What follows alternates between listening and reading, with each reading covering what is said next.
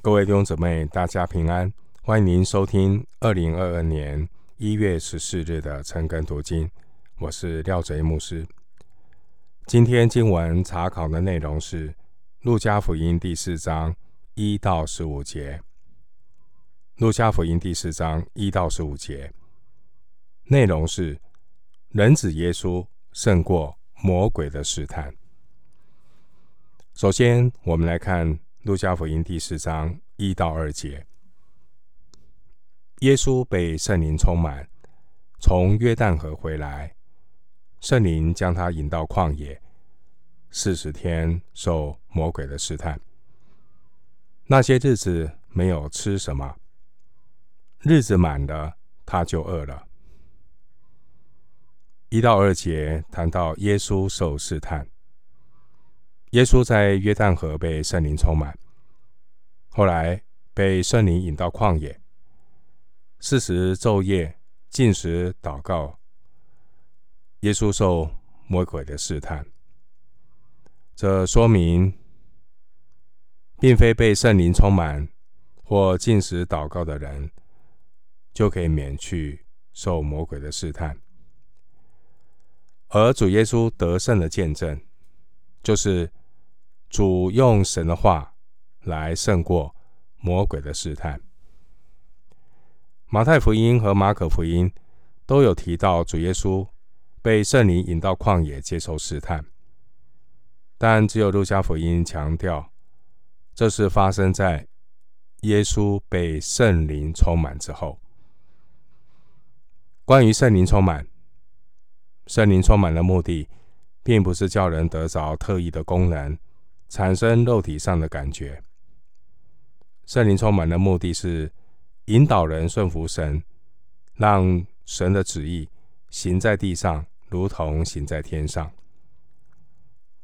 主耶稣被圣灵充满之后呢，他就被圣灵引导到旷野，在旷野四十天，主对父神有完全的顺服。所以，基督徒在开始侍奉之前，首先要学习顺服神的功课。经文四章一节，圣灵将他引到旷野，四十天受魔鬼的试探。经文的重点在于圣灵的引导。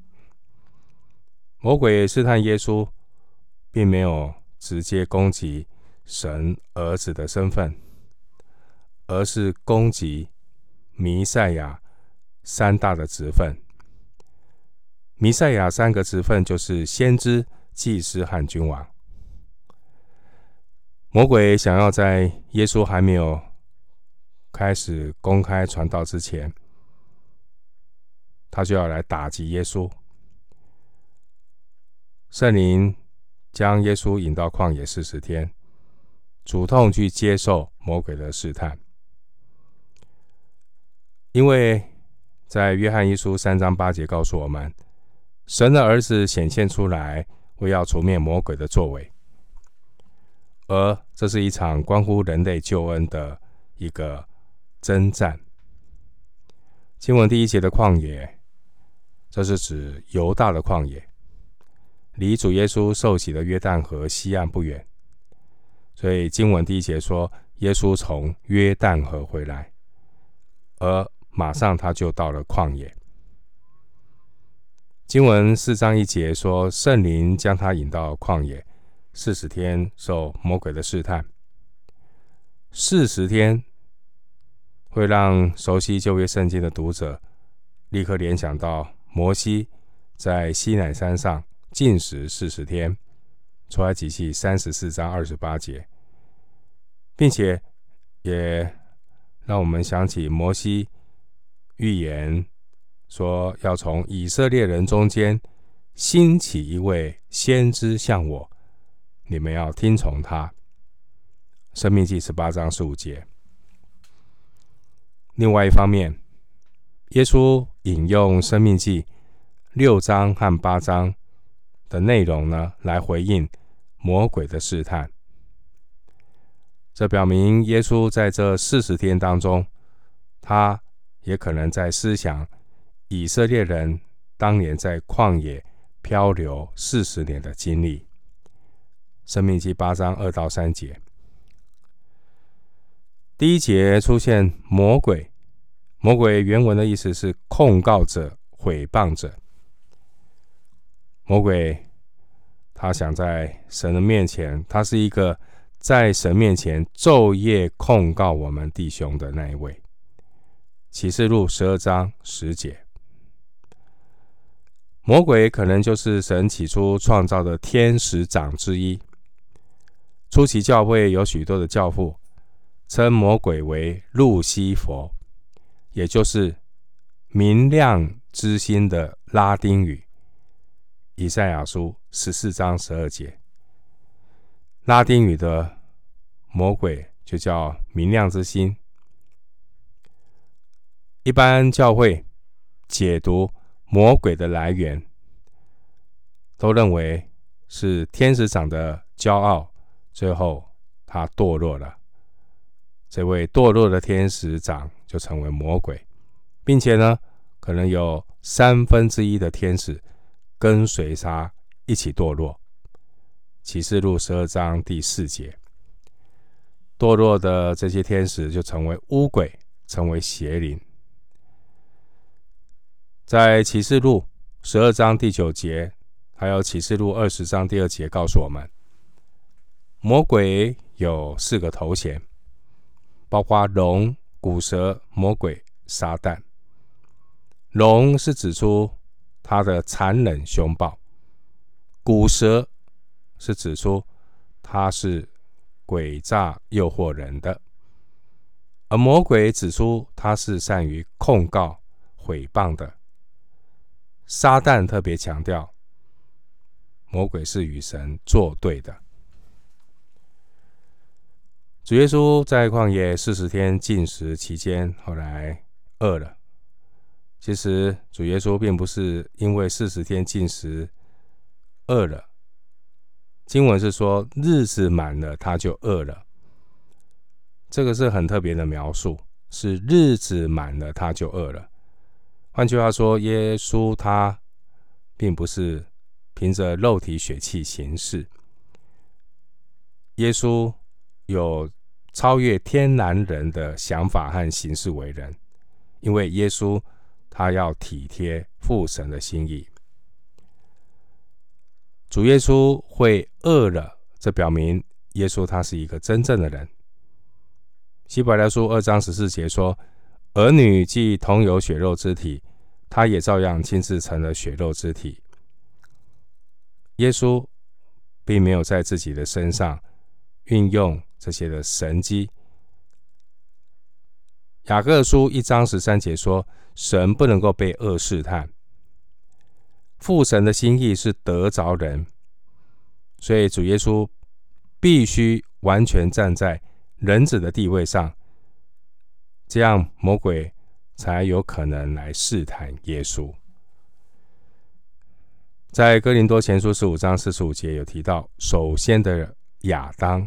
首先的人亚当，亚当当年怎样在伊甸园，他以无罪的身份来面对魔鬼；而幕后的亚当耶稣基督，他也是以人的地位在旷野面对魔鬼的试探。所以希伯来书四章十五节说，他也曾凡事受过试探，与我们一样。只是他没有犯罪。其实父神不需要考验自己的爱子，父神的心意是借着魔鬼的试探，向世人来显明耶稣的得胜。因为耶稣，耶稣就是神所要得着那末后的亚当。耶稣他是神国的君王。耶稣是全人类的救主。今天效法基督的人，不可能在凡事上都与基督相同，因为耶稣基督是独特的，他是神。所以有些事情只有基督能做，人却不能。所以基督并没有鼓励我们主动去接受试探。主耶稣教导我们的祷告是：不叫我们遇见试探。接下来，我们继续来看《路加福音》第四章三到四节。《路加福音》四章三到四节。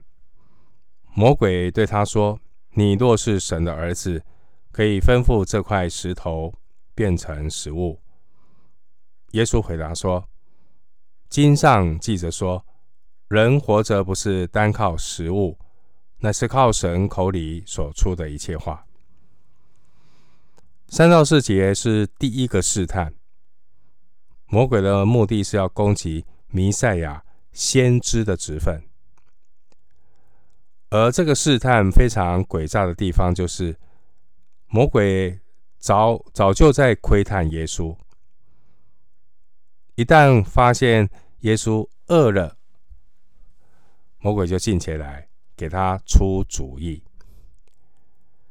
弟兄姊妹，当我们有需要的时候，有些声音也会在我们心中悄然的出现。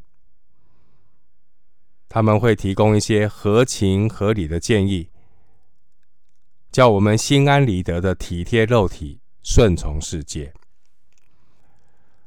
但人如果放弃神口里所出的一切话，表面上好像可以解决、暂时解决生存的问题，实际上，这样的人已经离开了生命的源头。而结局是真正的死亡。魔鬼并没有直接挑战主耶稣神儿子的身份，相反的，正因为耶稣是站在人子的地位上，所以魔鬼才会不住的要提醒耶稣：“你若是神的儿子，你若是神的儿子。”目的是要引诱耶稣离开人子的地位，吩咐石头变成食物。但主耶稣，只要他离开了人子的地位，即便他在行使神儿子合法的权利，这样也都不能够叫控告的撒旦魔鬼心服口服。耶稣顺服父神的旨意，而父神是要透过一个完全的人来拯救堕落的人类。魔鬼并没有直接攻击主耶稣先知的职分，而是引诱主耶稣，让他放弃神的话语，违背神的旨意。但主耶稣他顺服父神的旨意，在《申命记》十八章十五节、十八节有预言，耶稣是先知，如同摩西一样。主耶稣，他刚刚听到天上来的声音，称他为神的爱子，但很快的，他也听到声音，劝他要运用神儿子的能力。这两个声音是不是来自同一个源头呢？其实不是，一个是父神的声音，一个是什么声音？另外一个是魔鬼的声音。主耶稣当然可以行神迹，但是主耶稣他在这边并没有运用神迹或是特殊的启示来面对魔鬼的试探。主耶稣是使用和我们同样的圣经来应付这一个试探。经文第四节说：“人活着不是单靠食物，乃是靠神口里所出的一切话。”这句话是引用《生命记》八章三节。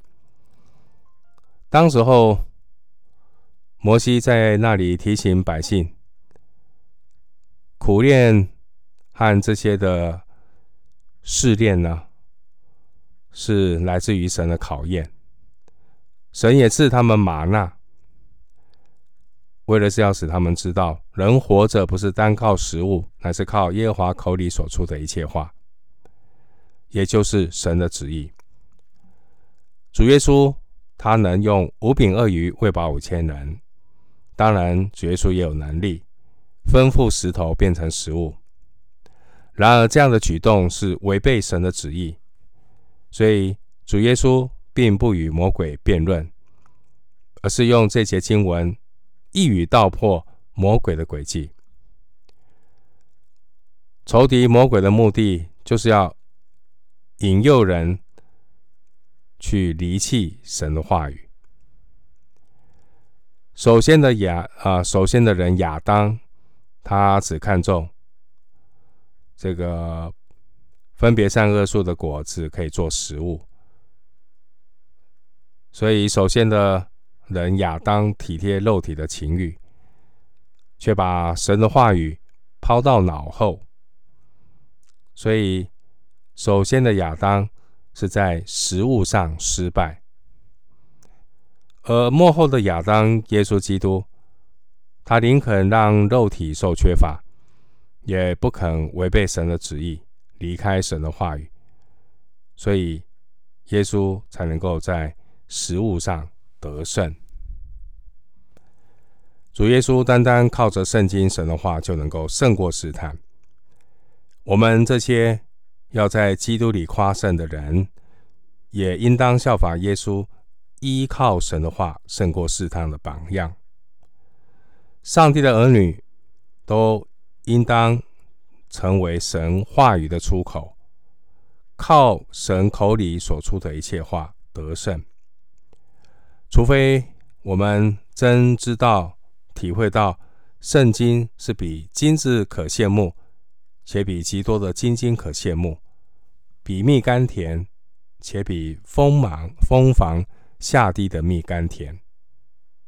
诗篇十九篇第十节。除非我们有这样尝到主恩的滋味，我们才可能真正活在神的话语里。一个不肯在神话语上付代价的人，无论他外表外表怎么样的热心敬虔。在试探面前都是不堪一击的。回到经文，路加福音四章五到七节，耶稣他被魔鬼领到高山，霎时间呢，魔鬼就把天下的万国都指给他看，对他说：“这一切权柄荣华，我都要给你，因为这原是交付我的。”我愿意给谁就给谁。你若在我面前下拜，这都要归你。耶稣说：“经上记着说，当拜主你的神，单要敬侍奉他。”这段经文是魔鬼对主的第二个试探。魔鬼的目的是攻击弥赛亚祭司的职分。这个试探。诡诈的地方是，魔鬼并没有直接的反对神，魔鬼是冒充神，带耶稣上了当地的一座高山，然后在意象中将天下的万国都指给耶稣看。这仿佛当年神神带领摩西在尼坡山上查看应许之地一样。生命记三十四章一到四节。当我们的侍奉面临挑战的时候，世界也常常向我们释出各种的善意，主要要勾引我们随波逐流、退让妥协。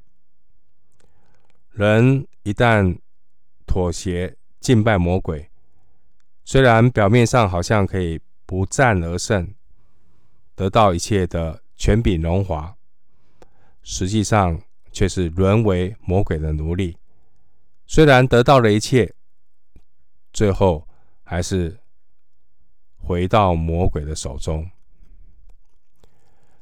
魔鬼说谎的厉害之处是他并没有全部，他去做这些虚构。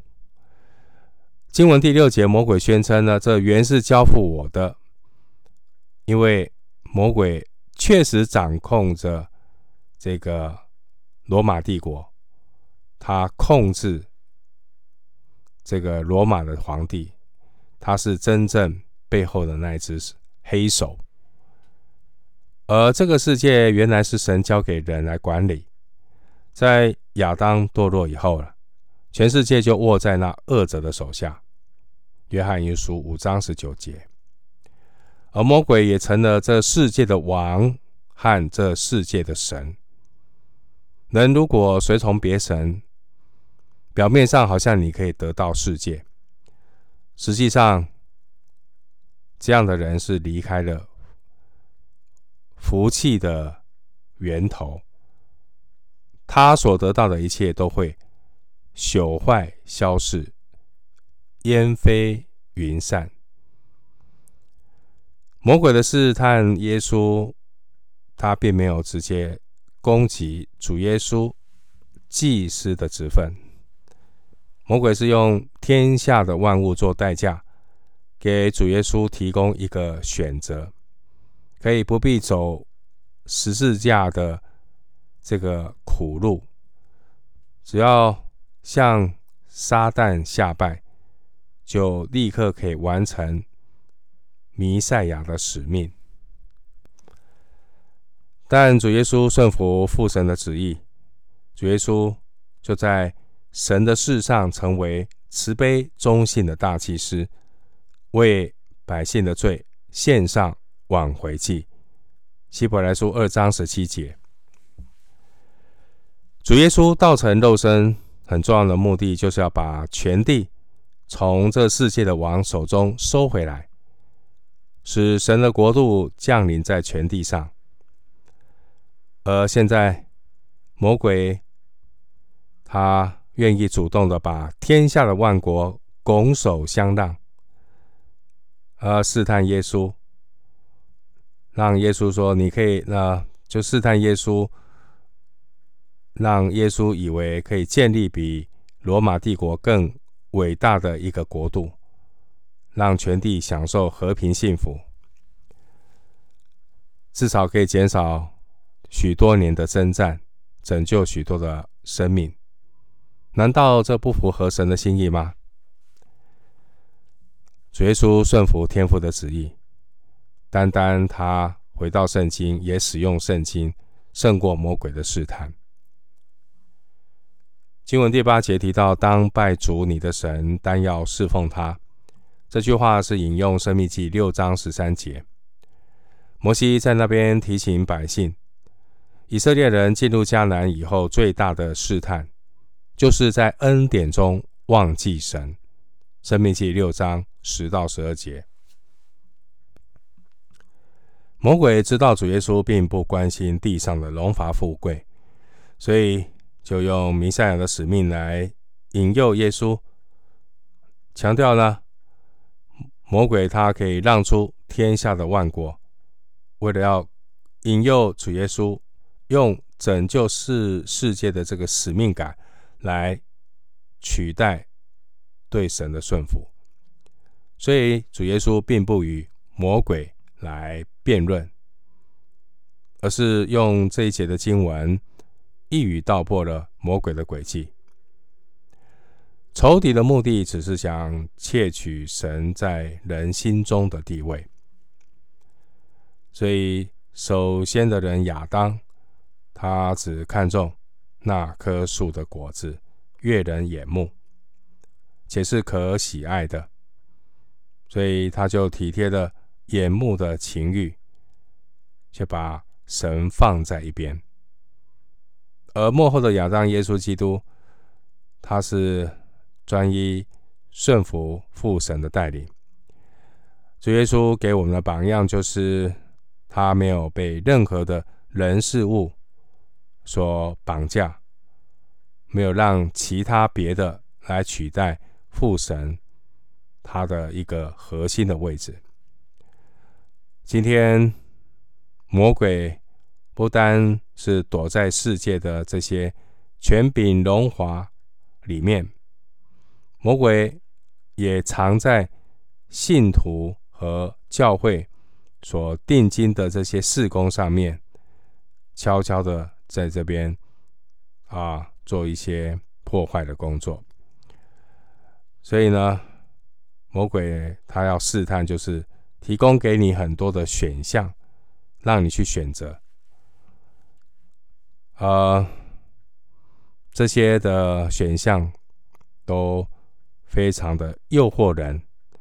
让人可以依靠这些的选项，依靠人的力量，就不必要依靠本于他、依靠他、归于他的这位神。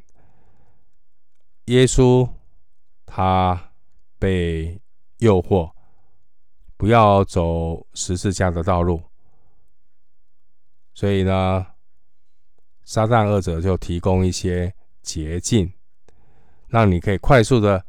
在地上建立王国，我们需要时刻的彼此提醒，要敬畏耶和华你的神，侍奉他，专靠他。申命记十章二十节，如此才不会让自己的眼目转离神，甚至靠鬼王别西卜赶鬼。回到经文，路加福音第四章九到十二节，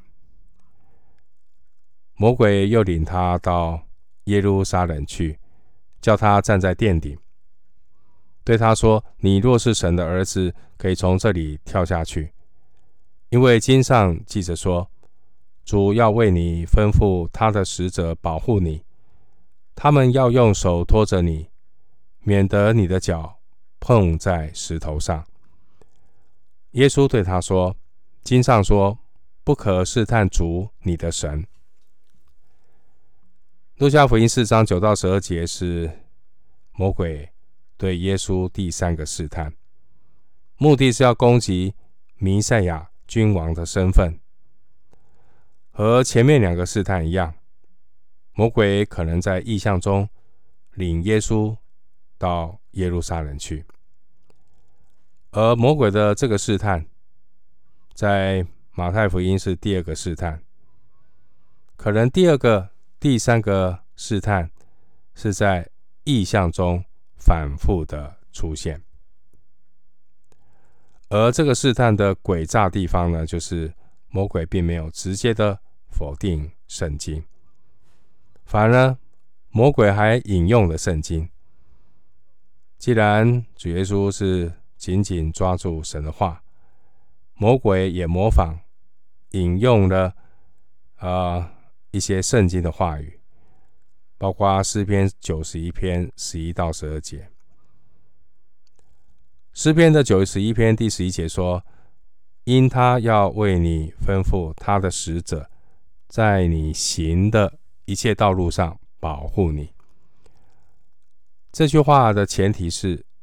你已将至高者当你的居所，诗篇九十一篇第九节。所以行的一切道路都必须要根据神的心意，而不是偏行己路。但魔鬼呢，喜欢断章取义，故意把经文在你所行的一切道路上把它去掉，所以呢，他就。扭曲圣经的意思，以为神会在任何情况下都吩咐他的使者保护你。魔鬼是说鬼话，但是呢，他会用神的话来包装他的鬼话。魔鬼说话的目的不是为了让神得荣耀，而是为了让人远离神。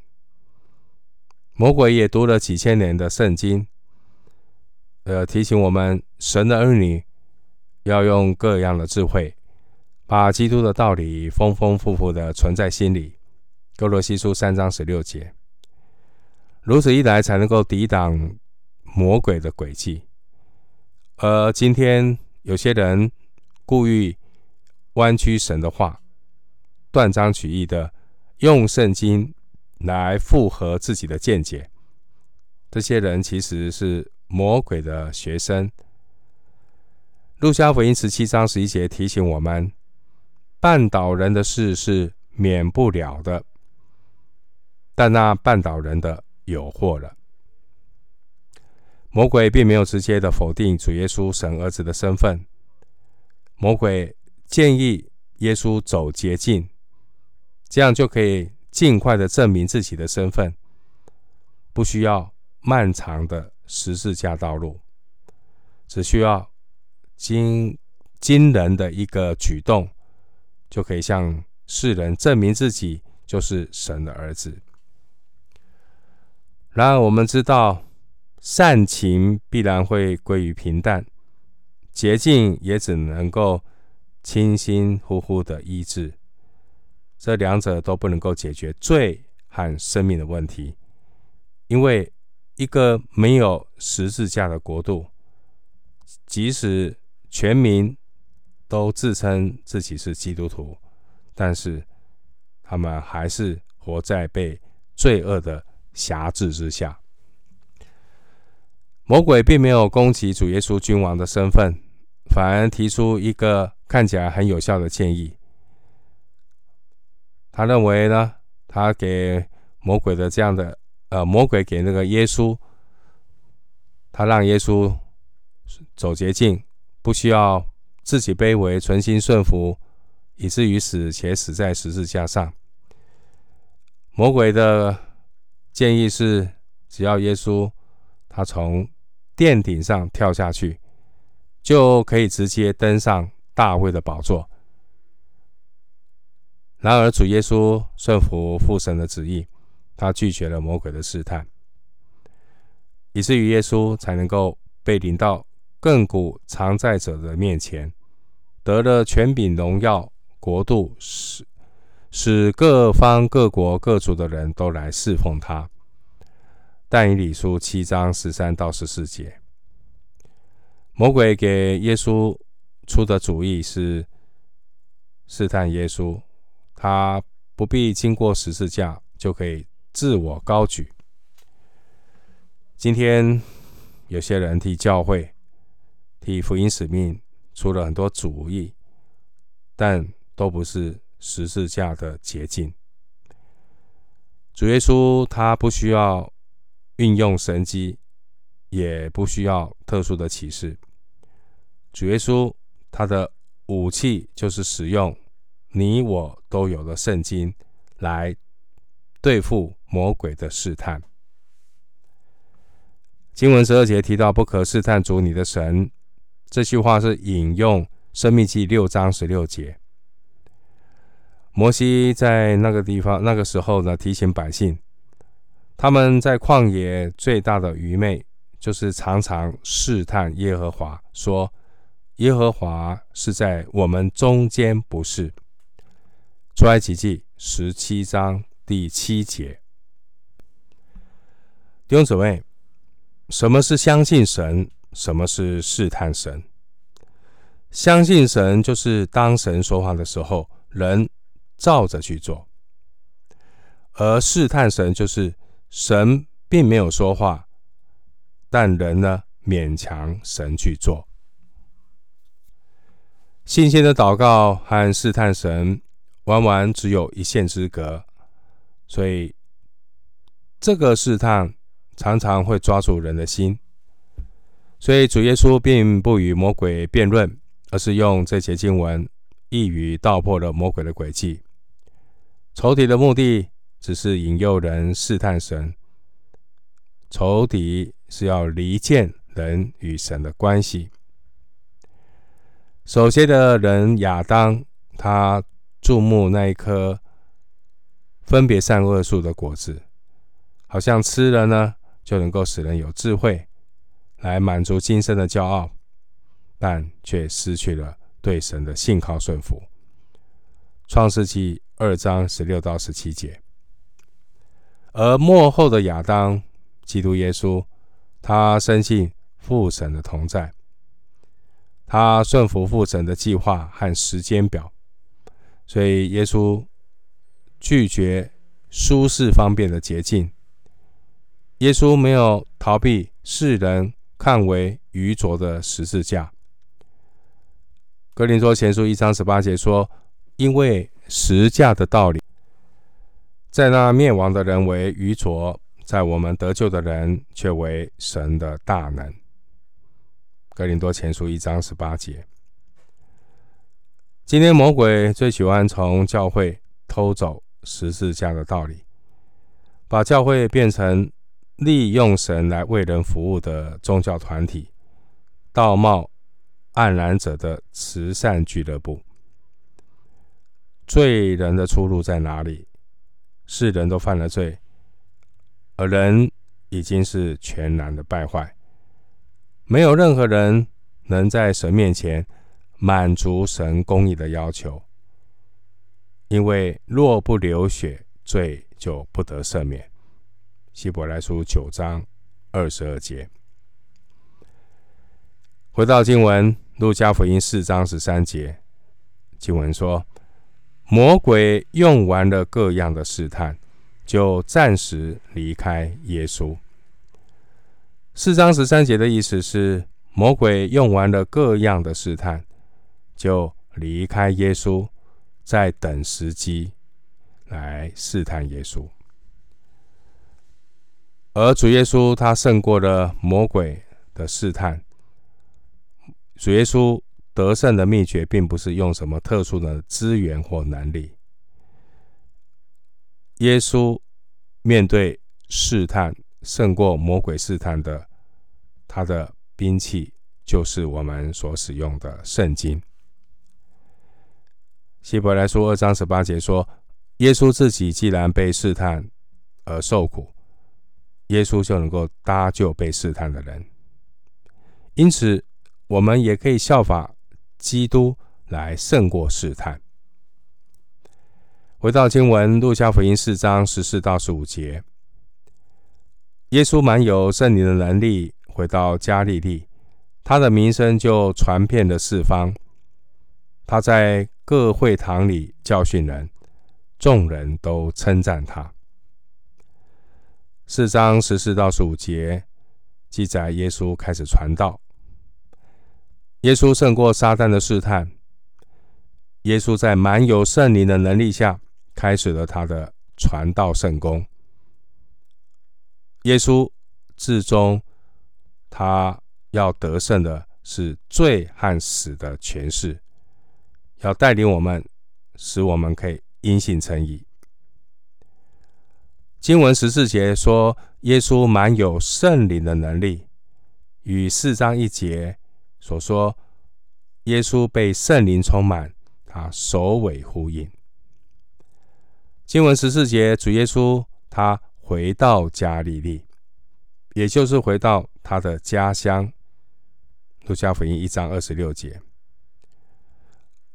而这件事呢，就是要应验先知以赛亚的话。先知以赛亚说：“西布伦地、拿弗他利地，就是沿海的路，约旦河外，外邦人的加利利地。那坐在黑暗里的百姓看见了大光，坐在死荫之地的人有光发现，照着他们。”马太福音四章十四到十六节。经文十五节有提到会堂，会堂出现在第二圣殿时期。根据犹太教的传统，组成一个以色列社区最少的法定人数是十个成年的犹太男子，他们每天必须聚集在一起祷告三次，而会堂最初就是为这个目的设立的。